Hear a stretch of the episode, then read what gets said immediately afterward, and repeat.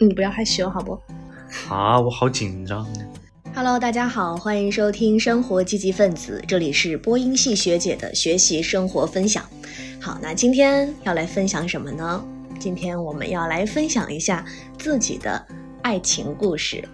昨天刚刚过完七夕，然后明天呢，又是我又要离开小黄，然后去到其他城市工作的日子。嗯，是又，因为在这六年里，我们异地的时间其实要远多于相聚的。那这一回，等于说我们的异地又要解锁一个新的城市了。嗯，所以在今天呢，我们就想要一起来回顾一下一起走过的这六年的时间。这六年的时间呢，说实话，我觉得，嗯，听上去很长，但是过起来又好像没有那么长，感觉过得还挺快的。呃，而且小黄他确实也见证了我不同的人生阶段，从大学的时候认识，到大学毕业，找工作实习，呃，再到考研、读研，呃，现在又找工作，又要去工作，所以我们的异地呢，不仅时间长，而且难度大，就是跨度很大，跨越了不同的时间，也跨越了呃我们彼此人生当中的不同阶段。哎，我觉得我这段说的好好啊。 好，那么首先呢这，段要剪进去啊，那么首先呢，就让不我要剪掉。好好好好，那首先就让我们回到初次见面的时候，你还记得第一次见到我是在什么时候、什么地点？当时的心情是怎么样吗？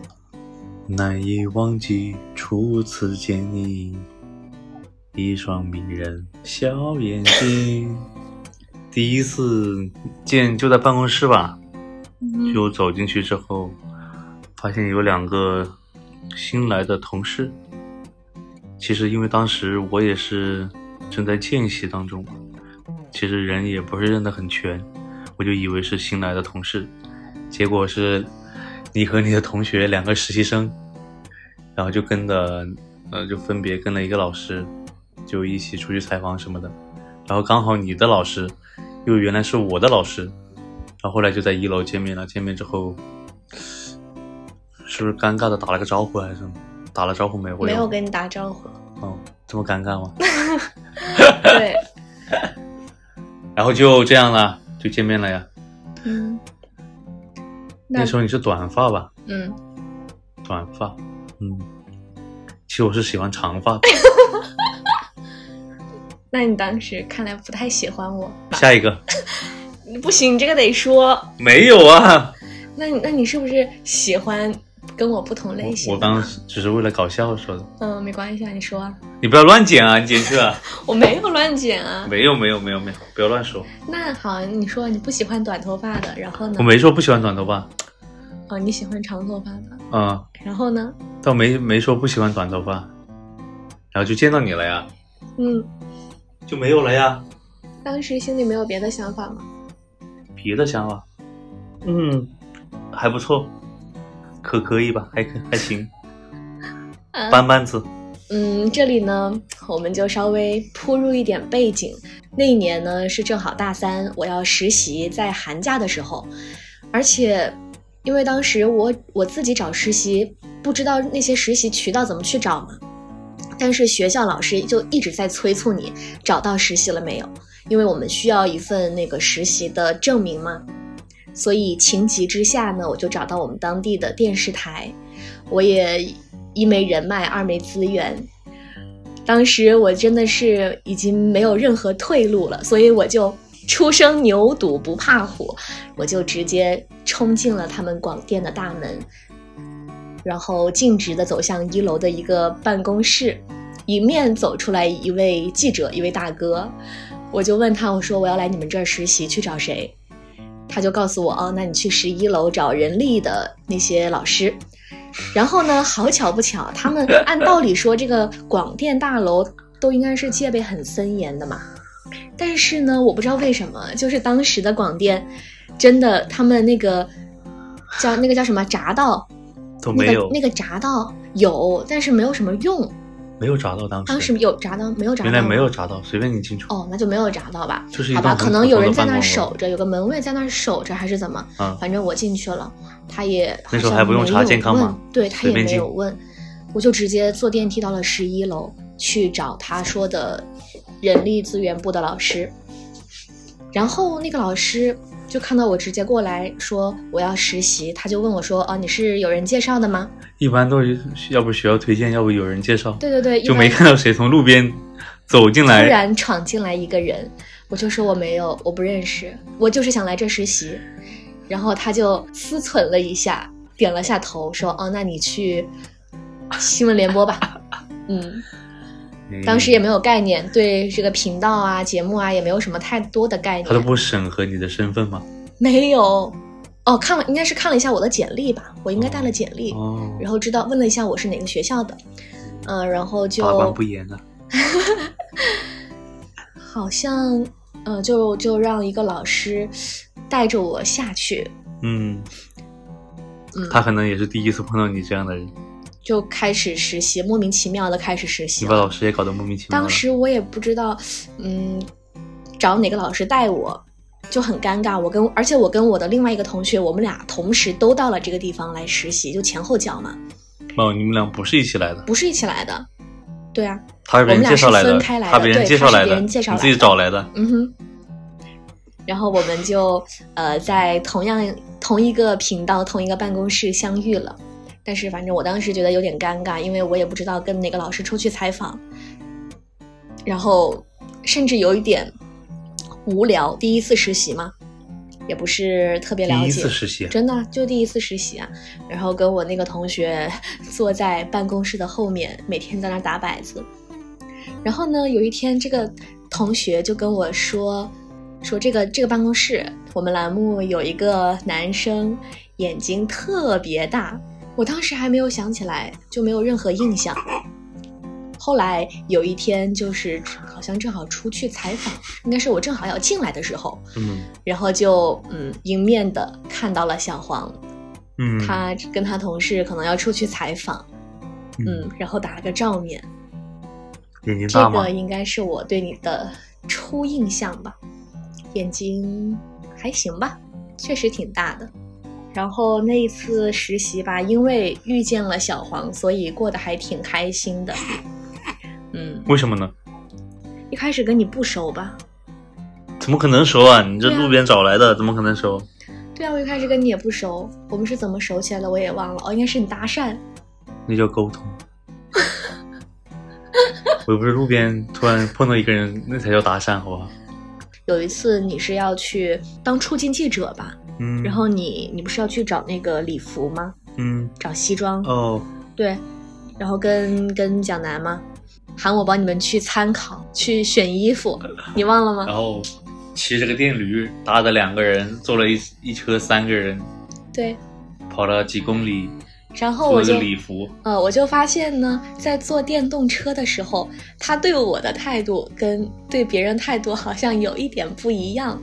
你下了班，你比如说要出去玩桌游了呀，我没玩桌游，就我打个比方， 我忘了具体是什么事了。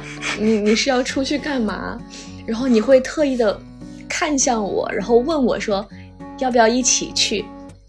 但是呢，鉴于当时也不太不太熟，然后我一般都拒绝了，嗯对吧？嗯，嗯，没关系，没事儿。嗯你是那属于那种很高冷的，很高冷吗？一开始以为你属于那种很高冷，嗯后来感觉也是那种高冷，嗯，但后来就不高冷，什么时候开始不高冷的？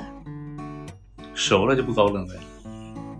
有一个大大概的时可能间你吗，不是高冷，就是你不太喜欢跟人家社交，被我带跑了，确实，慢慢就喜欢跟人社交了所以你改变我还蛮多的。啊？这改变还不大呀，整个性格反转，说不好是你长大了呢，那性格也不会变化这么大呀。难怪我的话也越来越少了，你把我话都抢走了。漏了一个重点，因为当时我不是跟着韩老师在那个播音间里面、配音间里面我们还合了张影，你还带了个毛线帽，是不是？没有吧？哦，我穿着你白色那羽个绒服羽绒服，然后那个短发，嗯嗯，那时候你还很瘦，现在也不胖了，很年轻了那时候。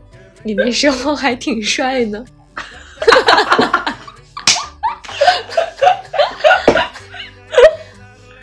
那不然也追不到你，是吧？对啊，道理都在这儿。所以对认识并且彼此产生好感，就正好是在了一个对的时间。你看，要不是我那么莽撞、那么冲动的冲进广电大楼，说我要来这儿实习，要不是我正好撞进的那个栏目，那个办公室就是你在的栏目，要不是你正好因为之前减肥减到了当时那样一个程度，嗯，当时小黄确实挺帅的，瘦瘦的，然后高高的，啊 没有这一项。 我刚本来想说高高瘦瘦，后来自动把前面俩去掉了。嗯，都是一米多。有非常尖的下巴。我现在胖也有尖的下巴对，啊，就是一直有一个尖下巴，我就很羡慕。眼睛大大的，睫毛长长你是的。羡慕别人有下巴，不是羡慕别人有尖下我巴也。有下巴。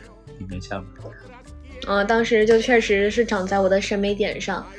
怎么说呢？怎么说呢？现在不是吗？现在现在也是，就是你这个只是你审美低了。不，就是你看这么多年，我始终没有对你的长相产生厌倦，对吧？就算我再生气的时候，看看你的脸，气呢还是可以消一下的。就可能这段剪掉，真的，你的脸真的帮了你很大 吗？因为我是天秤座嘛，所以我还是挺看我也是重天秤座，我非常看这个外表外貌协会的。嗯，就是小黄的长相呢，不是那种单纯的帅，它是掺杂了一点美，因为它有点女相，长得有点像女生，就像刚才那个尖下巴呀、大眼睛、长睫毛，啊嗯嘴唇也特别薄，而且还自带唇色，就让我觉得非常不错，很可很可人。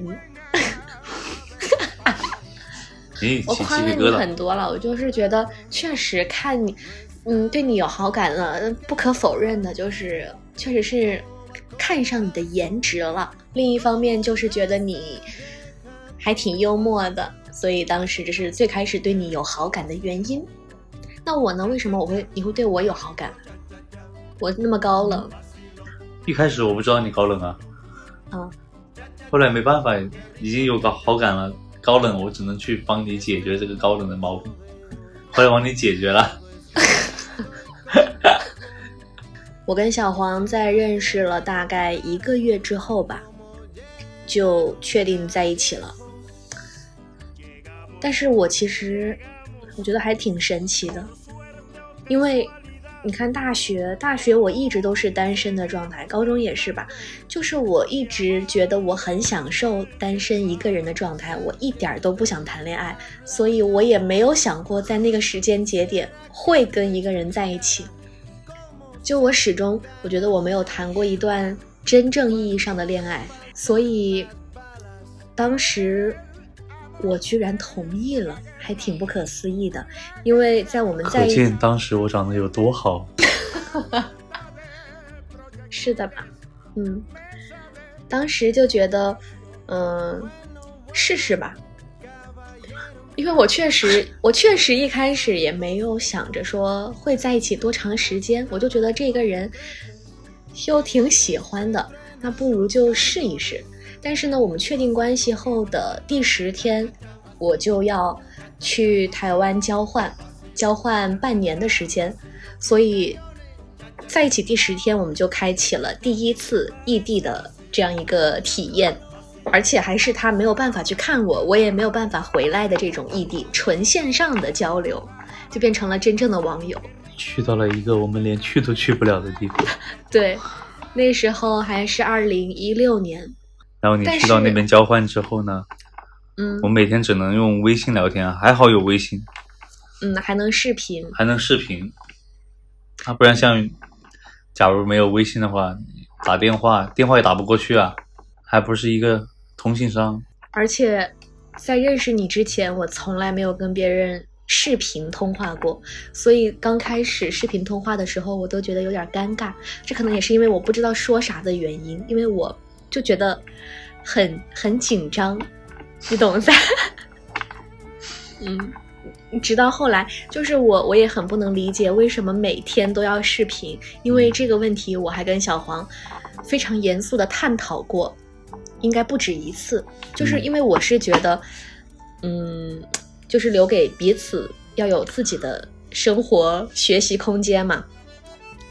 就有的时候呀，用微信这种文字主要是我不搞学习，文字上。 所以我学习的时间都空出来了。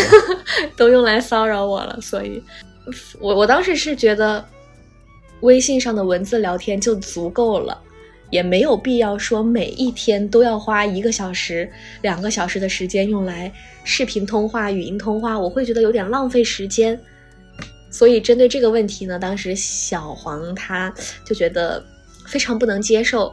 你当时说出你的故事，就为什么给他发信息他不回我呢？他怎么可以做到这么冷血呢？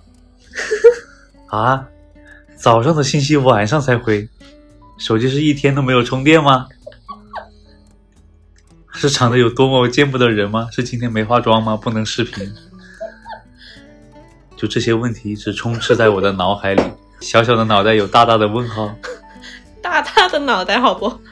就每天在问自己，嗯，我哪里不好？他去哪里了为？什么不理我？ 他的手机是怎么了？主要是那种在在台湾那个地方，你你连你你连人都找不到，他不回你信息，电话都打不通的那种，你怎么办？嗯，没打不通电话，大陆打过去打不通啊。啊，嗯，嗯，所以后来呢，后来我就觉得，嗯，台湾还是要回归，至少能打通电话。好，反正我们俩就是在可能经历了几次深刻的谈话之后，我决定做出让步和妥协。对，就每天对，呢，这就是我让他的第一次改变。嗯，是的，改变我的第一步，让我习惯每天跟他视频通话一小时以上。没有吧？哪有这么真夸张啊的？有，没有。最开始的时候，现在真的有可能有聊很久，聊很久，那是因为我就不知道怎么有那么多话要说。那那是因为大家一开始没那么熟吗？然后你还寄了那个辣条过来，从淘宝买，买完辣条海运过来，你还记得吗嗯？海运寄到了台湾，搞得台湾好像很穷一样，辣条都没得卖。确实没怎啊么样。然后我就想了好多办法，我说能不能寄台湾？他说不能寄，什么港澳台不能寄。我说嗯那怎么办呢？他就是想各种办法，什么可以通过什么运啊，什么什么什么什么快递啊，还有什么什么轮渡啊，什么反正各杂七杂八的。嗯，你不说我都忘了这个事，但你一说我想起来了。对啊呀、但凡这点努力花在学习上都不是这样的。然后呢，我记得在台湾交换的时候，度过了一次非常难忘的五二零。那是二零一六年的五月二十号，那天很特别，因为它是蔡英文上任的时候，所以那天早上我跟我的室友，我们躺在宿舍里面，我们宿舍当时非常好，还有一个小电视嘛，我们打开那个电视在看直播，然后我们还在讨论啊，说这个这个怎么怎么样。突然一个电话打进来，说我有个快递。我当时就非常纳闷，我说谁会在台湾给我寄快递？我还怕是不是诈骗啊，就嗯骗子。你的意识很超前，那时候就有电信诈骗就被你发 就被你预感到了。真的就觉得很奇怪嘛，不合理。然后阿史他就陪我下去拿，然后一打开那个门呢，发现居然是一束花。这个时候，阿史在我旁边掏出了手机，把激动的我把我的各种丑态都一一录了下来。还没当时化妆，哎对啊，我还躺在床上，我都还没有起床洗漱我呢，微信上现在好像还 有。我放头在发也非常的凌乱我放在微信的收藏里面了。哎，后你看，啊！对对对，就是这个。嗯、好丑啊，还戴了眼镜，真的好丑那嗯个时候。这画质好差哦。然后我就在想，阿史为什么要录呢？就很多问号，都在我的脑海当中。后来上去之后，等我平复了心情之后啊、我才知道，原来是有幕后主使的。嗯，嗯，幕后主使，你说一下吧。就我想着这种特殊的日子总得送点什么。我是通过你的微博找到了他的微博，然后再给他发的私信，然后我们再加上了微信，嗯，然后再告诉他我要给你送东西，然后才这样，然后才促成了这样一桩好事。花是他选的对吧？还是你选？花是他好像是开着视频给我选的，还是拍照给我选的，嗯还是他给我发语音、发文字给我说，嗯哦，卡片上的字是我让他写的，嗯，但我忘记写什么了。我也忘记了。嗯，那个字好像是他写的还是老板写的，嗯，反正写的不怎么样。反正这一个五二零吧，我是印象最难忘的。现在六年过去了，想想昨天七夕我们又经历了啥？六年过去了，现在变成他给我送花了。对，昨天是我给他送的花。从台湾回来的时候是七月份，回到在广州，小黄呢特意来广州接我，给我接机。那是我第一次去机场，真的假的？因为我原来很怕坐飞机啊，所以我一直不坐飞机。不坐飞机肯定没去过机场啊。就是我拖着两个大行李箱从机场走出来的时候，看见小黄。反正说实话，那一刻陌生对，非常的陌生。虽然说每天我们都在微信上聊天啊、分享啊，但是没有看到真人嘛，就觉得这个人怎么又熟悉又陌生的，真的像网友见面一样。嗯，所以我搞得我真的好像有点尴尬，有一点局促，是吧？局促这个词今晚出现了第二次，第一次是什么时候来着？说现在的我很局促。嗯，然后在广州，广州其实就开始了我们异地的第二个城市，因为当时还是大三下、大四的时候，然后我还有一年要在广州上学，广州好啊，坐高铁过去才两小时，嗯对，不像至你少在不像你在北京。哎呀，那个北京啊，太远了。嗯，广州我在学校上学，你在工作，但是呢，好像每个月我们都会见面。嗯，那个时候，因为一个月总要见一次啊。嗯，他还是会坐高铁来看望我。那比高铁好 啊，比飞机安全多了。在广州有什么让你印象深刻的事儿吗？就坐很久的公交啊，从高铁站要坐地铁转公交，嗯转两趟地铁再转一趟公交，到你学校至少要一个半小时。嗯，我在高铁上才坐两个小时，在在在地铁上就要花一个多小时。哎，是你第一次来广州见我的时候，我们去逛的宜家吗？第二次吧，第二次第一次第二次反正，然后在宜家门口你就哭了，我要走了。哦，对，那是很奇怪，第一次离别哭的那么惨，就非常舍不得他离开。然后在宜家那个长长椅上，抱着他默默流泪。现在都是我抱着他默默流泪，啊唉，看来那时候我还是长得特别好。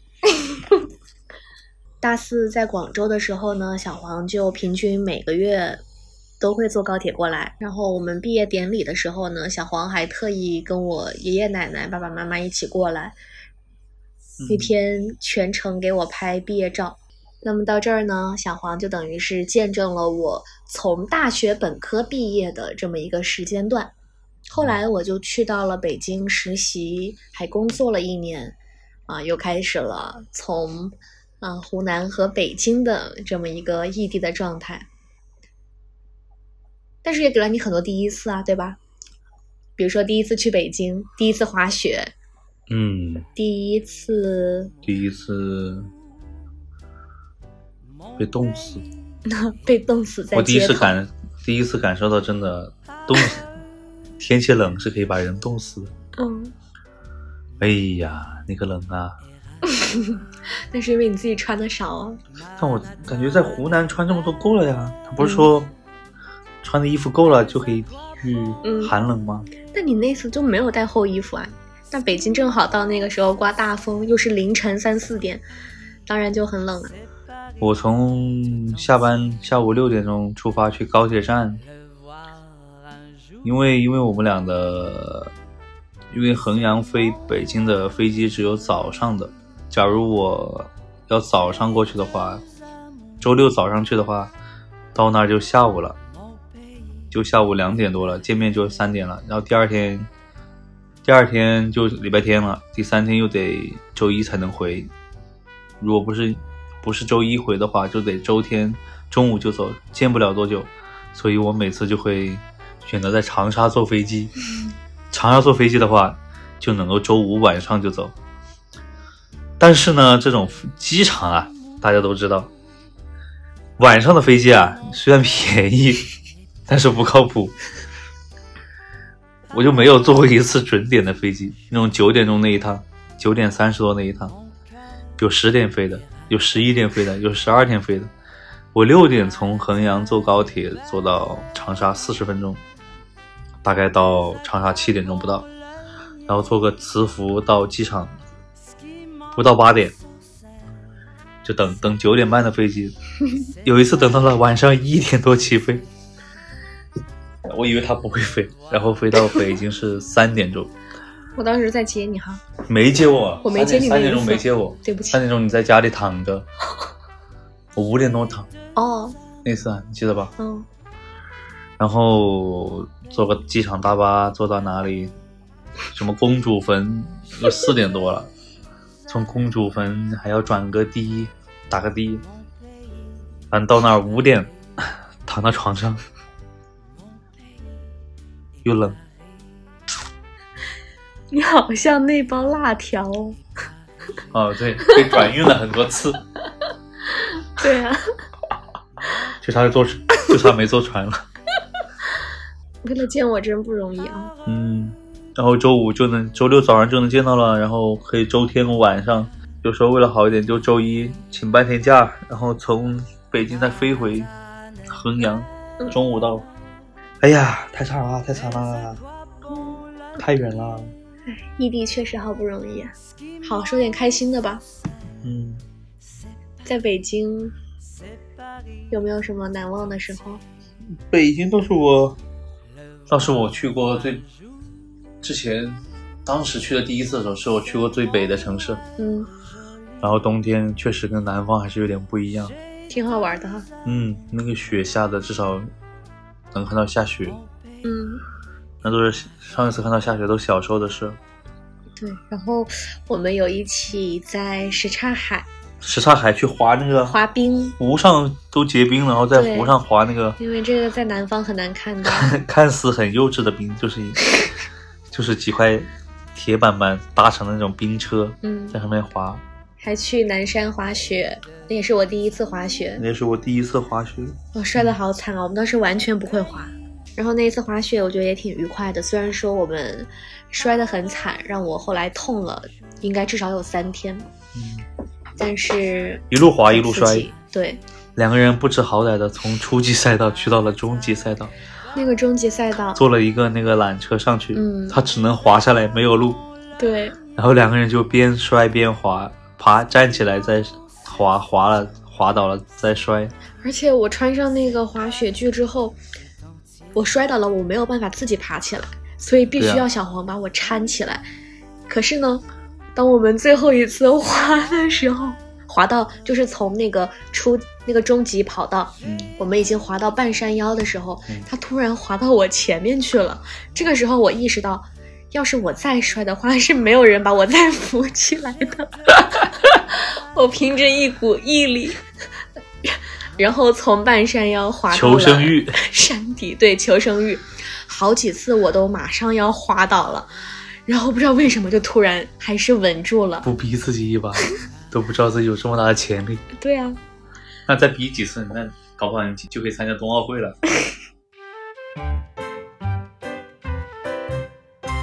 关于我们俩的故事，其实我我会想到我在央视实习的那一次，就是让我的学生思维吧有一个全方位的崩溃。因为那一次有一个周末，嗯然后小黄也是准备来看我嘛，可是呢，在周四还是周五的时候，带我的姐姐，那个记者姐姐，她突然问我说，呃，周末要去出差，然后说准备带我去，问我有没有时间，然后我就支支吾吾的说，周末我男朋友要来，结果那个姐姐直接打电话过来，痛骂了我一顿，我整个爆哭，就现在回想起来，我都觉得挺可笑的，就是不应该把在。休闲娱乐的这个事件看得比工作更重要。跟同事和领导说的时候倒没事儿，主要是当时你是实习，跟老师，嗯，对老师就有那，主要是老师愿意带你，肯定是对啊还要一个是他要付出努力，同时第二个他有责任。反正我现在回想起来，我一直觉得我挺傻的。那时候有这么好的机会，但是我却因为要去跟小黄约会啊、见面啊，哎呀，我这个害人精啊！嗯，所以这件事情、嗯嗯什么嗯，没有啊，就是就是直接改变了我在社会上、在职场当中的一个状态嗯。就即便在此之后，我很少会带入学生思维来做事。就无论怎么样，我肯定还是先把事业、工作放在第一位，只能够但工作了这么多委年，屈小黄了。我发现嗯，工作逐渐占领了我的生活，嗯我越来越想有学生的思维了。真的吗？对啊，因为我发现好像除了传媒行业之外，很多岗、很多行业、很多岗位其实也不用加那么多班的，只是嗯我们觉得它有点理所当然了。嗯，其实有些真的是很很规律。对啊，你现在的工作就是没有什么规律吗？对啊，我就工作和生活反正是掺掺杂在一起的，嗯，工作中找生活，生活中求工作，反正也没有什么分界线，就不像人家就真的是早上上班，下班，下班之后工作就是下班之后的生活就是自己的生活。好了，我们再这个也不开心的事也不要再说了。好。 然后我的下一个人生的节点呢，就是从北京辞职，决定考研。这一年我是在家里备考的，所以呢，也就获得了跟小黄每天相处的时机。虽然说我们每天相处，哎，但是并没有耽误我学习。嗯，然后那一年的时间，其实说实话，我倒不觉得挺苦的，可能因为有小黄吧。反正我每天回去看到你，你就是在看书，就是我下班回来你在看书，我睡觉前我闭眼之前你还在看书，当我睁眼的时候你已经在睡觉了，等我睁眼出去上了班回来再回来看你的时候你又在看书，嗯，就我们虽然每天都待在一起，但是呢，嗯，又好像没有直接面对面的有太多的互动。是的，嗯，因为大部分的时间当时都在备考嘛。嗯，然后我印象对很深的就是每一天都会让小黄给我带一杯喝的，奶茶呀或者是什么别的，每天晚上带一杯回来。然后我也顺便喝一杯，然后就胖了，嗯， 哦，我记得考研的时候，我们还大吵过一次，因为你觉得你每天回来我都不理你， 我每天看书投入太投入了，花了太多时间，然后没有时间跟你聊天，对吧？对不起，我们读书我们不读书的人就是这样 子，不能够理解你。嗯，反正每天就在看书，就连考试的当天晚上我让他睡觉，结果早上起来发现他熬了个夜，但是嗯，有好结果呀。对啊，然后就考上了。那我考上你有什么？嗯，我考上之后你的想法怎么样啊？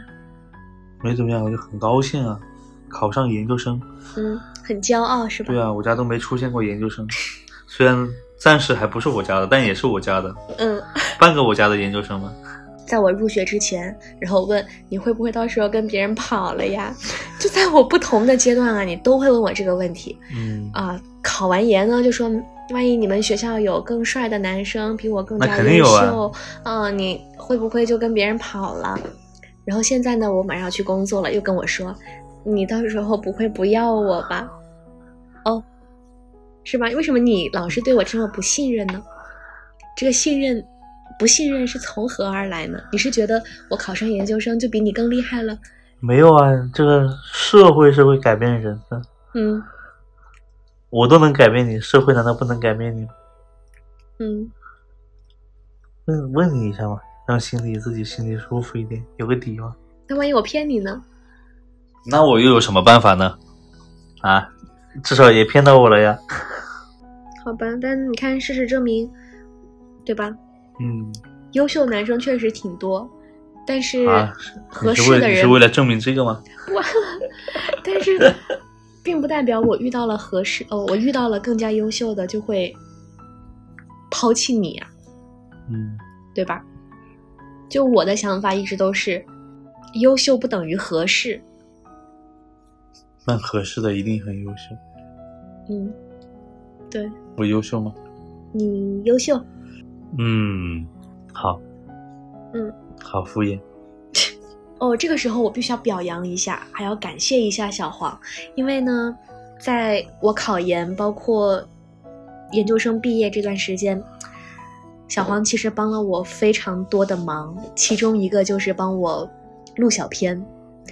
嗯、如果是 考中传的播音系研究生的同学，应该都知道我们会录制一个业务的小片，啊、比如说新闻播报啊、新闻主持啊等等吧。录成一个十分钟以内的样带。然后大部分的同学都会选择去北京，呃，找这种专业的棚去录制。那一般花费的价格可能在四五千块钱，包括你还要住宿啊、机票、车程等等，反正得花很多很多钱。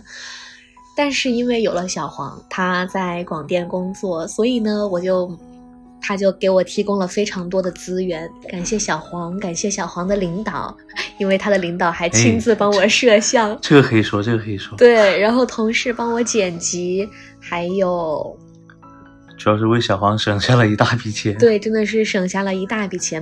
然后还不这样同样的模式呢，到了这次毕业的时候，我们要录制毕业的小片，去给单位去选拔， 又来了一遍。，嗯，所以呢，非常感谢小黄啊，感虽然谢在这个单位啊没赚什么钱，但是也省了不 少钱，省到就是赚到。对对对，这个确实，嗯，你看，说明小黄就看着你考上研究生，就是有我就有一种自己家培养的女儿，，对他真的是我考上了大学了。考研上这个考研路上的助推器。读研反正一年半的时间，一年多的时间都在家里，对啊，所以其实我还挺感谢疫情的，把嗯，你留在了家里。跟你有了更多的相处的时间。结果， 结果因为疫情，特别是疫情刚爆发的时候，我天天在外面。嗯，嗯对，就我记得那一年大年三十的时候，大年三十你吃了都个在晚外饭面，吃采访。吃完年夜饭就出去了，那嗯正好是当时疫情刚爆发的初期，就是每个地方都在排查当时从武汉过来的人。对，当时真的街上什么人都没有，然后大家心里也都挺恐惧的，嗯，我甚们至我们还是你当时回来，包括你在单位里吧，我觉得可能大家都会担心会不会真的有被感染到。而且我们还没有口罩，去好不容易在一个药店买到了，他们说进了一批新的口罩，嗯，我们用了一段时间之后，结果没过多久，央视报道那是一批假口罩，妈呀，还好又没事，嗯，回想都有点怕。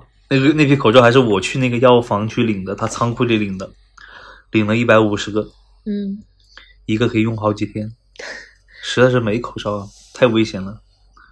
主要是有一种未知感，未知感就会给你带来恐惧。对，其实后来回想一下，也没是很大事情。其实我并不怕，我怕。当我真正感受到怕的时候，是我的同事，是因为我去的那种场所比较多，然后我的同事，当我的同事开始害怕我的时候，我就感觉到那个恐惧感来了。嗯，后来慢慢的也疫情就变好了，其实也没什么很大事儿。感觉我们还是一起经历了很多特殊的时候。嗯，确实挺特殊的。对，不过也好吧，就是你辛苦的付出还是有收获的。对呀、我觉得一切的付出总归是有回报的，只是看它的多与少。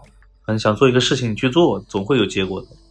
然后后来我参加基本功大赛就采访你，也是一段很尴尬的采访，放狗屁，采访了我，还拿了前几名了哈。然后也是我叫上了台里的摄像，还是那一套，叫上了台里的摄像，他拍他剪，哦，他拍你剪，嗯，设备还是台里的，这个能、哦这个能播吗？能说吗？嗯只要你能说，我就能 播。哎呀，感谢广电啊，栽培了我。我已经用工作已经弥补他了，没关系。 对，又是这条录小命我都已片经卖给他又了是录比赛视频，工单位就是我的家，我只是从家里拿了一点设备用一用。这个是我们在一起，呃，在一起的时间，就除了考研那一年到疫情，我在家里上网课，嗯然后我们呢又多了很多相处的时间。另一个相处的时间就是在长沙的时候，因为他去年呢是在湖南卫视借调了一年。而我呢，又正好有在湖南卫视实习，所以我们还一起在长沙住了一段住了一段时间对，那段时间其实也挺开心的。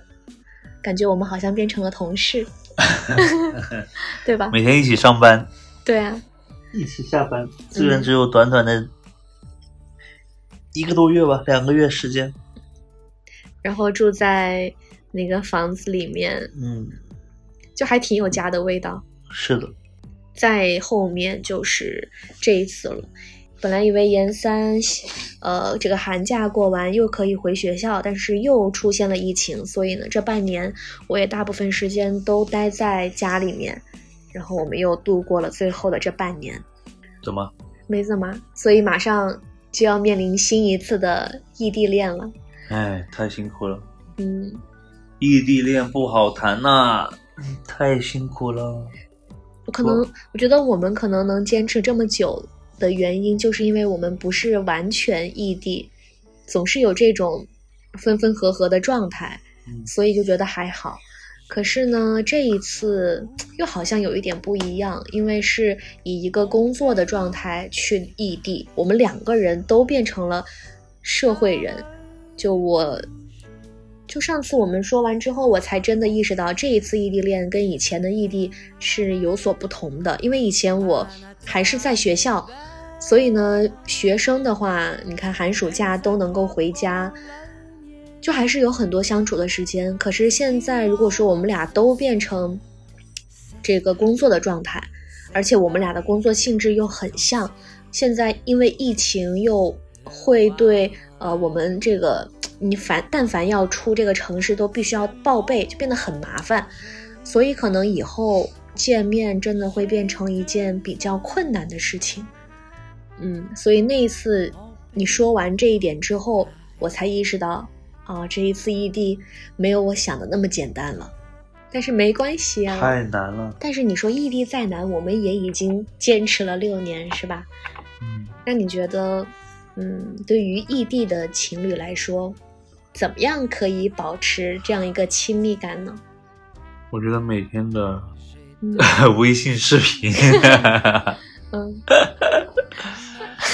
必不可少。总得见见面吧，是吧？嗯虽然，呃，实际上不能见面，但是网上总得见见面吧。嗯然后可以分享一下自己的生活啊，分享一下工作啊，分享一些有趣的事情啊，然后转转账啊， 买买礼物啊，送点东西啊，嗯，就很不错嘛。那下一个问题，我送给你的礼物当中，你最难忘的是哪个？你送我礼物当中最难忘的就是你给我做那一本相册，嗯，被我发现，还被我发现了，在北京做的，在寝室做的。你北京啊怎么？发现的？在北京。我问你在干嘛呀？嗯，我如实回答了吗？后来你是说什么说漏嘴了？但是怎么被我发现我也忘因了。为你老爱问，对啊，我说你在干嘛？你就是总对你对就是有一个你是问题啊你。是总不理我，哦，你总在做你的事情。我说这这个人在视频怎么总在做自己的事，在做什么事呢？我就一直问一直问，他又不说。我以为他在偷偷发财，背着我发财，搞什么学习啊，搞什么理财啊，结果在准备礼物，那个应该叫手账吧？算吧。把我们的合哦照嗯从第一张合照到后面的合照都打下来、打出来了。嗯然后呢，就按时间顺序在每一页上都标清楚那张照片的意义呀、对啊呀、就记录一下我们当时的点点滴滴。你还是蛮浪漫的。那当然了，不像某些人。哦我不是本来就不是个浪漫的人，那你要，那不能被我改我不变是一下不吗？哦浪漫，也给你送东西啊，但不我浪觉得漫吗？嗯，不浪漫。你看，我觉得我送给你的礼物真的好用心哦。你女孩子可能情感比较丰富。但我我也是个很懒的人，我之前嗯我我不懒之前也觉得我又送不懒礼物从想到做都很麻烦我，是真的不知道送什么。你看我送你的都是很实用的吧，对啊，都很实每用个都很实用，我的、就是、每天都能用得上。我送的就是比较有，嗯，比较有意义的。啊，已经在那裹灰了， 偶尔翻一翻，还要用抹布擦一擦，擦去上面的 灰尘，才能感受到它的魅力。有些有些礼物啊，它就是尘封在那种岁月的灰尘 里，然后翻开它的时候才会感受到那种嗯，情感在里面，对，不像这种什么手机啊、耳对啊，机啊谁。送都可以呀、 那你送我啊？好，下一次我 送你。我还给你送了那本书，谁送都可以，谁会送你啊？哎呦喂，什么书啊？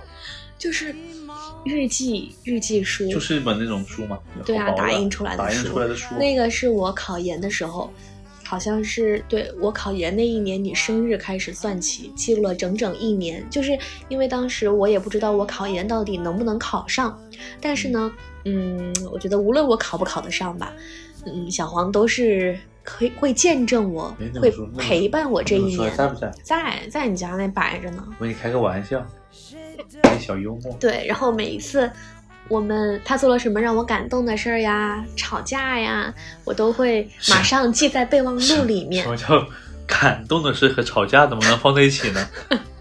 对比呀，有个对比呀。反正我都会马上记下来，记在这个备忘录里面，然后等到一年之后你再生日的时候，嗯，我就把这个做成了一本书，加入了一些图片，哎，真是太有意义了。感觉像在搞 QQ 空间，做好了一本一个私私密的日志，嗯哼，到你考完的那天点开了，点向所有人公开，那指向你哦公仅开了呀。仅此他可见。对。然后没有想到我偷偷摸摸记了这么多事儿吧？你当时看了是不是看哭了？嗯，哎，没想到这么自己这么伟大，做了这么的努力的事情，默默无闻，默默无闻。你是我成功背后的男人，所以说，啊你是我家第一个研究生。没毛病。那我们来反思一下自己。下面进入我们的反思环节。虽然这一路吧，这六年吧，都挺顺利的，但是呢，感觉也存在一些问题。嗯，我记得以前我们很少吵架，可能一年能吵个一两回就不错了。但是现在我们吵架的频率确实是越来越多的，为什么呢？为什么我们吵架越来越频繁了？嗯，不知道，可能两个人追求的点不一样。哪里不一样？你我追，求事业，我追求自我圆满。我追求双向奔赴。嗯，是这个意思吗？那我也没有不双向奔赴啊，我没有奔向你吗？嗯，奔的不够，说不好，这个怎么知道呢？主要可能还是因为异地吧。如果不因为异地的话，其实很多东西就迎刃而解，就没有那些问题了。没有啊。但我觉得我们没有异地的时候，问题没有啊更多啊。你不会走了，就很很多问题就会少了呀。那你天天在这儿跟我生气呢？就是有些东西你不用去想了呀，就没什么事了呀。好吧，这是一个悬而未决的问题，确实，那就这个不等知道时间去解决它吧。只能靠时间去慢慢解决。嗯，好像当下是没办法用什么方法去解决这个问题了。嗯，那你觉得我们之间还有什么需要提升的地方吗？改进的地方吗？你想要变得更好的地方吗？ 我们之间的关系、状态，婚姻，可以考虑一下了， 可以提上日程啦。哦，再不 再不结婚我就老了，再不结婚你就老了，那我都不急，你还急？我急。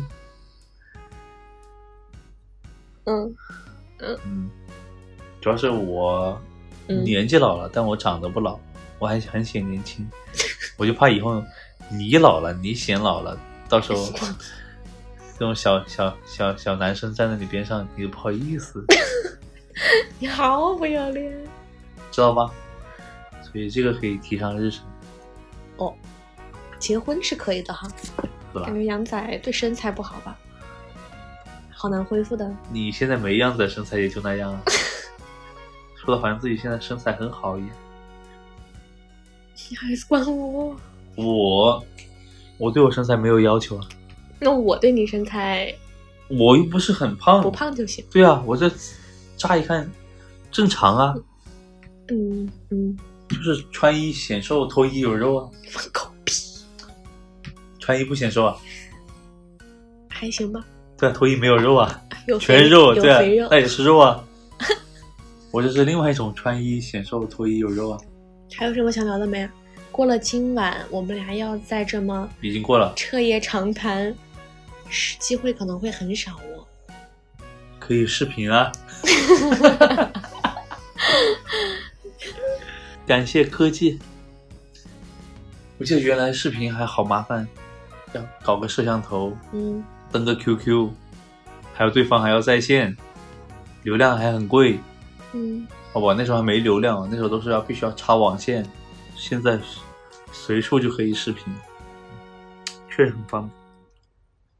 你看你看着我一步一步长大哈，嗯，然后马上又要去工作了，嗯你有没有什么话想对我说呢？期待和嘱托，期待嘛？当然是希望你工作不顺利了，然后因为不顺利就回到老家跟我生活了。嘱托嘛，就是要你还是工作要努力，要积极向上，嗯要把自己做成自己那个行业内的顶尖。嗯，但你不能好高骛远，但是不能妄自菲薄，嗯就是不一人啊，我觉得他不一定能够做到行业的最顶端，但是要把自己的能力发挥到极致，至少要不断的突破自己的极限。嗯虽然即便是你的极限不一定是不一定达到人家的极限，但至少你努力了，同时能够收获到东西，而且得到人家的认可，我觉得就已经是很好的。嗯因为世界上所有的人都有各各自的长处，你不可能说你做的跟央视的主持人一样的水平，即便是他，他们虽然在央视做主持人有他们的本事，但是每个人的发挥的长处不同，对吧？那我就嗯你呢？你想有什努力啊么对我说的呢？对你 感觉你有一肚子话想对我说，啊，没有吧因？为你的感情比我丰富一点，我只会哎视频。让我想一下，确实有点多，多到我不知道该说哪几点。嗯，怎么呢？嗯，首先呢，第一点就是希望你可以多想想自己，嗯，让自己变得更好，然后也在你的事业上不断的去探索你的天花板，想做什么事呢，就大胆的去做。嗯，找到喜欢的事情，比如说你想做脱口秀啊，那就先大胆的去尝试，对，然后把自己的事业爱好搞起来，要知道自己想要什么，这点还是很重要的。